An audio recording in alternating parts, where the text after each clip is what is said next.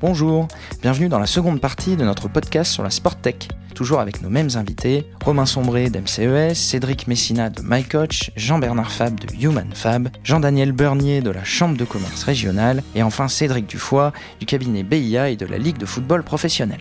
Attardons-nous maintenant dans la seconde partie de ce podcast sur les tendances et l'avenir dans la Sport Tech. Romain, l'e-sport a connu un véritable essor pendant la pandémie et vous avez vous-même des audiences qui ont été multipliées par 10 en deux ans. Comment voyez-vous l'avenir de l'e-sport? Ah bah oui, effectivement, ça a été pour l'e-sport un, formidable accélérateur. Euh, les audiences ont été multipliées par, deux ou trois dans, la période. Pour MCES, ça a été l'opportunité extraordinaire de, nous faire connaître, effectivement. Euh, l'avenir de l'e-sport, pour moi, bah, il tient dans la phrase d'Alexander Seferin de, l'UEFA qui a dit il y a deux ans euh, nos deux principaux concurrents, c'est Netflix et l'e-sport. Pourquoi? Parce qu'aujourd'hui, euh, la moyenne d'âge d'une personne qui regarde du foot, je crois que c'est 51 ans. Euh, les JO, je crois que c'est même un peu au-dessus. le rugby, j'en parle pas. Et aujourd'hui, l'e-sport, c'est 23 ans. Donc on est sur une tendance de fond, des spectacles des compétitions qui sont regardés de plus en plus par des jeunes. et donc on peut imaginer qu'effectivement, dans les années qui viennent, on voit la construction d'arénas, de stades, euh, la constitution d'équipes euh, qui génèrent autant de fans que ce qu'on connaît dans le sport traditionnel. Ça paraît un peu fou pour des gens euh, qui sont pas du milieu, pour des gens qui sont qui ont plus de 25 ans, donc pour beaucoup de gens qui nous écoutent aujourd'hui, j'imagine. Mais effectivement, on est en train de vivre sous nos yeux la naissance d'un phénomène culturel, global, international, universel, euh, quand on est arrivé nous dans l'e-sport, j'ai été frappé par l'arrivée de Fortnite, un jeu qui aujourd'hui euh, mobilise 350 millions de personnes. Je pense que pour que le football euh, arrive à 350 millions de pratiquants, il a fallu plusieurs dizaines d'années. là, ça s'est fait en quelques semaines. Donc, on parle vraiment de quelque chose de très très dynamique qui, à mon avis, a un grand avenir devant lui. Cédric Messina, on imagine que l'avenir de MyCoach est tourné vers la data. Mais avec quel type de produits et services pour demain? Alors, c'est pas l'avenir de, MyCoach, c'est, MyCoach aujourd'hui. La data, il n'y a plus un club euh, structuré euh, qui, euh, qui ne règle pas son, son entraînement qui ne gère pas son effectif sans, sans l'usage de la data. Il n'y a plus un recrutement d'un joueur qui ne passe pas par une analyse totalement subjective, voire objective. Il n'y a plus un club aujourd'hui, un prépa physique, qui n'utilise pas un outil de performance BI, qui n'utilise pas des applications pour suivre ses joueurs à distance. MyCoach Pro, euh, on vous a dit tout à l'heure que c'était une centaine de staff professionnels, mais c'est surtout, par exemple, 3 millions de questionnaires remplis par des joueurs sur de la data subjective. Donc la data, c'est déjà là. Et je préfère mettre aussi l'accent sur euh, souvent le différentiel qu'on peut avoir entre des outils numériques et l'usage réel. On voit qu'il y a aussi un retard monstre dans quelques fédérations. On voit aussi qu'il y a un besoin d'évangéliser pour que, de prime abord, on soit davantage tourné vers la prise en main des outils que par son analyse. Le troisième, quand vous me dites que euh, quel service pour demain, on est déjà, je pense que demain, euh, l'usage du sport et la, formation notamment passera par euh, des tutos, passera par la diffusion de contenu au plus grand nombre, avec des sources inspirationnelles pour qu'on se, se, se, pose sur des masterclass par rapport à des, stars de haut niveau. Voilà, je crois que l'important aujourd'hui, c'est surtout J'étais à à la Fédération française de football la semaine dernière, on abordait ça de quelle manière en fait cette data il va falloir la protéger, ce qu'on appelle vulgairement RGPD, c'est surtout de se dire que la souveraineté numérique n'est pas seulement en fait un, combat politique, mais plutôt un combat économique. Et je sais que à travers la relation qu'on peut avoir sur la région sud, on a cette euh, protection pour se dire de quelle manière on grandit ensemble. Euh, quand je parle de souveraineté numérique, cette data, il va falloir qu'on la garde chez nous, parce que cette data, c'est l'intelligence économique, c'est l'intelligence en termes en termes d'usage. Je crois que on se rend pas compte, mais quand il y a euh, quand il y a un décideur qui prend un outil étranger, c'est la construction de l'économie du sport numérique de dans 10 ans qui s'échappe et c'est de l'emploi derrière. Je crois que ce qui est hyper important, c'est de se dire que tous ensemble, moi j'aime bien cette phrase de, je crois que c'est de Roland qui disait, euh, c'est l'arbre aux racines profondes qui pousse le plus haut. Je crois qu'on a besoin d'aide, je le dis souvent, et cette data-là, c'est aussi le, l'engrais qui va pouvoir nous permettre de grandir, qu'on ne doit pas donner aux autres, parce que nous aussi, on a besoin de grandir. Jean-Bernard, vous proposez des études de plus en plus centrées sur l'homme et de moins en moins sur la technique et le produit. Selon vous, quelles sont les perspectives pour demain?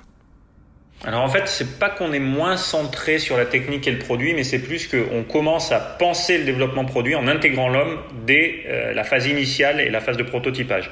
C'est vrai que c'est complètement euh, nouveau, hein, parce que traditionnellement, en fait, les ingénieurs euh, sont très bons pour le développement produit, donc ils ont des idées, et une fois qu'ils ont une idée, ils développent un produit, et après, ils le mettent entre les mains de l'utilisateur final. Et nous, on a, on a apporté quelque chose qui est un petit peu nouveau. On a dit, c'est peut-être risqué de faire comme ça, c'est peut-être plus intéressant de penser d'abord à intégrer l'homme quand on veut développer un produit. Et donc, euh, il semblerait que ça soit la tendance à venir, tant mieux pour nous, parce que, bah, écoutez, on a été les premiers à le faire, donc le business grandit très vite là. Mais, euh, mais je pense que les entreprises de plus en plus repensent l'ergonomie au sens large en intégrant dès le départ, dès les phases initiales, en fait, euh, l'utilisation finale, ce qu'on appelle use case. Et euh, de plus en plus, même les grosses, grosses boutiques, les gros groupes avec lesquels on travaille, les Airbus, les Forestia, euh, les CMA, CGM pour ne pas les citer, euh, se posent la question quand ils vont amener quelque chose de nouveau, si ils ne peuvent pas intégrer tout de suite l'utilisation finale et l'utilisateur final pour être sûr que lors de la mise sur le marché, ça correspond bien à l'exigence d'utilisation du produit. Voilà, donc donc c'est vrai que je pense que c'est la tendance à venir. L'ergonomie est en pleine révolution. C'est lié au fait qu'on a de plus en plus d'outils de mesure qui sont de, de plus en plus faciles à intégrer dans l'utilisation quotidienne et donc il nous donne des, feedbacks directs sur euh, l'impact du produit sur euh, l'utilisation et donc sur l'homme. Donc à mon sens, euh, à mon sens, c'est un des grands courants qu'il va y avoir pour deux raisons. Un, c'est de pas se tromper quand on sort un produit et être sûr que qu'on peut l'utiliser à, plein potentiel. Et deux, euh, bah, dégrade pas l'homme et que et que du coup on risque pas des blessures et donc qu'on l'utilise pas. Cédric Dufoy, un des enjeux du sport pour demain est de maximiser l'usage des données. Et un sport comme la Formule 1, euh, par exemple, est à la pointe sur le sujet. Quel est votre retour d'expérience sur l'usage de la donnée dans ce sport et est-ce que l'on pourrait s'en inspirer ailleurs? La F1, ça a été une révélation pour moi euh, pendant deux ans et demi sur pas mal de, de, de, sujets. C'était un, sport extrêmement intéressant, mais en particulier sur la gestion de la data, en effet.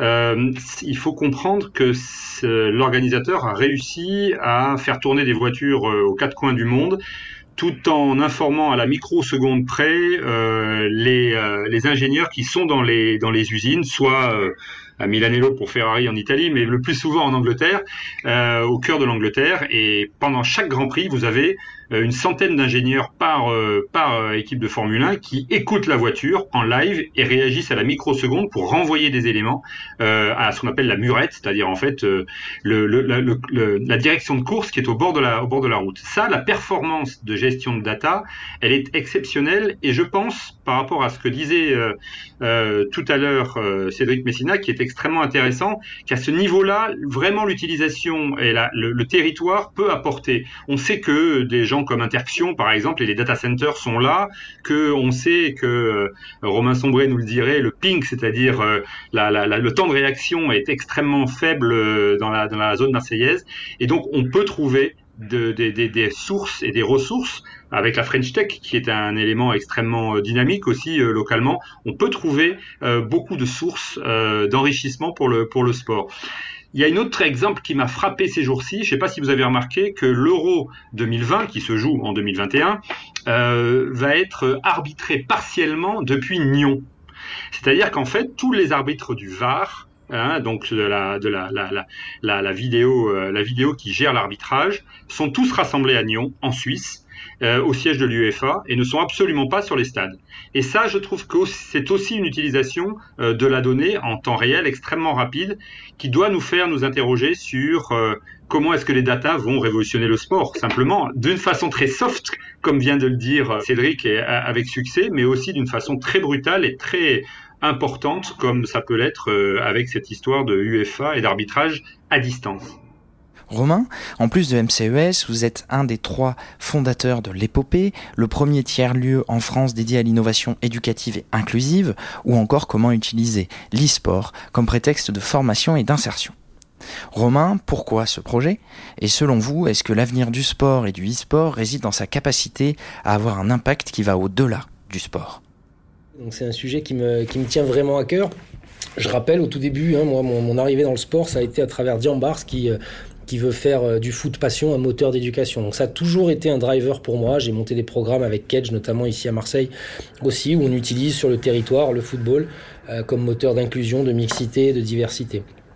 Donc quand euh, on est venu me proposer, pour pas le citer, Laurent Choucroune de Synergie Family, euh, me proposer de, racheter euh, les, locaux de la société Ricard pour y fonder un tiers-lieu d'innovation éducative et sociale, j'ai trouvé l'idée extraordinaire. j'ai dit oui sans trop réfléchir. Et puis bah, maintenant au quotidien, c'est ce qu'on est, c'est ce qu'on est en train de faire. Pour moi, l'avenir du sport, de l'e-sport, mais plus globalement de l'économie, de toutes les sociétés, on sent bien qu'il y, a une tendance de fond euh, sociétale qui, fait évoluer les choses et je pense que dans 10, 15, 20 ans, les sociétés ne seront plus du tout regardées uniquement sous le prisme financier, mais, euh, mais aussi euh, sous le prisme de l'impact. Donc évidemment, pour moi, c'est très très important de, de développer cette partie-là, à tel point qu'on en fait, nous, un axe stratégique de positionnement interne et externe. Donc notre marque, elle se veut responsable, elle se veut engagée et on développe euh, de plus en plus en interne et en externe des opérations qui nous permettent d'utiliser l'e-sport comme un prétexte pour ramener les jeunes vers l'insertion, vers le travail, vers l'emploi, vers des métiers par leur passion, euh, qui leur permettront de, de, de découvrir des métiers et de pouvoir, euh, de pouvoir ensuite euh, s'éclater dans leur vie. Hein. Je crois que les jeunes ont beaucoup changé aussi là-dessus et il faut des métiers un peu, un peu passion. Donc l'e-sport peut être un formidable point d'entrée. Et, on travaille beaucoup aussi sur comment on peut utiliser l'influence qu'on a générée. Pour pas les citer, on a signé récemment avec Play International, qui est une, une association qui, qui utilise le sport comme moteur aussi en Afrique, avec Goldeletra, l'association de rail au Brésil. Voilà, et on, utilise notre influence pour euh, bah, sensibiliser les jeunes générations aux causes, mais en fait elles sont souvent très sensibles aux causes et, euh, donc euh, c'est vraiment très agréable de travailler sur ces sujets. Mais oui, pour moi, l'avenir du sport, de l'e-sport et même plus largement que ça, de l'économie, réside dans la capacité à avoir de l'impact. Jean-Daniel, avec l'accueil des grands événements internationaux et les belles ressources dont nous disposons, croyez-vous à l'avenir à un plus grand rayonnement de la région sud sur le sport? Et enfin, euh, pensez-vous que ce rayonnement réside dans notre capacité à proposer une approche innovante des infrastructures? Oui, l'approche doit rester innovante, euh, pas seulement des, infrastructures, euh, mais aussi de tout ce qui est outdoor, où on, fait, on peut proposer d'autres expériences grâce aux applicatifs. Euh, et d'ailleurs, dans le domaine de la data, je rejoins complètement euh, les propos qu'ont fait Cédric Messina et Cédric Dufoy. C'est qu'aujourd'hui, la data dans tous les domaines, ce sont des coffres forts qu'il faut préserver qu'il faut absolument garder pour soi pour mieux les exploiter et pour mieux les rendre et les en termes de monétisation bien sûr euh, profitables pour, pour, nos entreprises mais aussi qu'elles permettent de s'améliorer dans tous les domaines dans l'expérience client, dans l'expérience du pratiquant, dans l'expérience que peut avoir le sportif de haut niveau comme le sportif de tous les jours amateur. Euh, toutes ces datas sont aujourd'hui indispensables pour justement rendre le sport plus attractif. On a vu euh, d'ailleurs dans, dans, ce domaine-là euh, des, des, des, entreprises qui valent des milliards déjà dans le domaine de, de, la data sportive parce que justement elles ont su rendre un sport tout particulièrement attractif parce que vous pouvez vous comparer en temps réel avec un sportif de l'autre côté de la planète qui finalement pratique le même sport que vous, à le même niveau que vous, je le dis, hein, qu'importe le niveau, c'est pas ça qui est important, mais vous vous comparez et finalement vous améliorez votre performance, vous le retrouvez quelques semaines hein, après en performance et en comparaison, et ça, c'est une véritable révolution. Euh, la transformation des infrastructures, on l'a vu, euh, Orange a créé une expérience au Vélodrome absolument remarquable qu'il faut aller voir.